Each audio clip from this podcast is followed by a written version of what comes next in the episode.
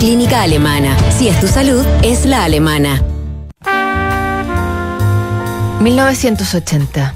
Chile y Argentina inauguran el túnel Cristo Redentor en la cordillera de los Andes. John Lennon es asesinado. Led Zeppelin anuncia su separación tras la muerte de su baterista John Bonham.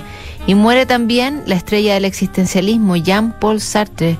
Aunque su gran compañera fue Simone de Beauvoir, a ella no la dejaron acercarse a su lecho de muerte. Aunque nunca se separaron del todo, estaba cada uno en otros asuntos, 30 años menores sus mujeres respectivas, cuando muere el filósofo que rechazó el Nobel. Era algo que se permitían ir y volver, reunirse, separarse, también enfadarse y celarse. Es un momento profundamente emocional de la autora feminista que le escribe a Polú la siguiente carta.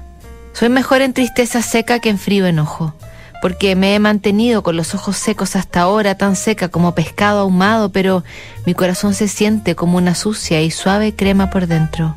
No estoy triste, en su lugar asombrada, muy lejos de mí misma, sin creer que ahora tú estás tan lejos, tan lejos, tú tan cerca.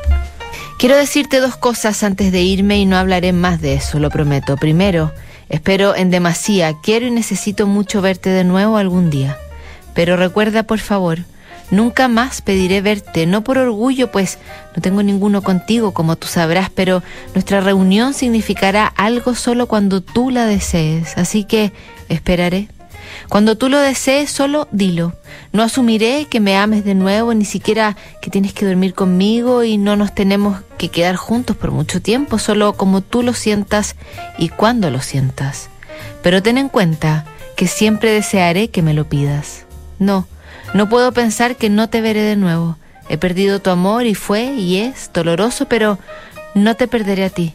De cualquier manera, me diste demasiado y lo que me diste significó demasiado, que nunca lo podrás quitar.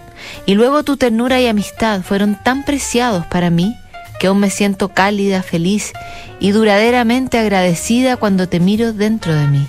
Espero que esta ternura y amistad nunca, nunca me dejen. Por mi parte es asombroso decirlo y me siento avergonzada, pero es la única cierta verdad.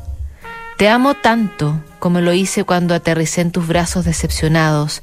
Eso significa que fue con todo mi ser y mi completo sucio corazón. No puedo hacer menos. Pero eso no te molestará, cariño.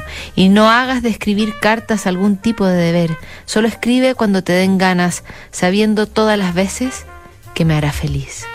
Bien. Todas las palabras parecen tontas. Te ves tan cerca, tan cerca.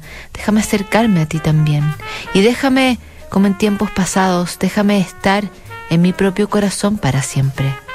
Tuya, Simón. En el medio siglo que duró el existencialista amor francés, nunca vivieron en la misma casa y se pasaron años, 18, en hoteles, pero en habitaciones separadas. Dejarían de existir separados también, pero sus cartas y la leyenda de su amor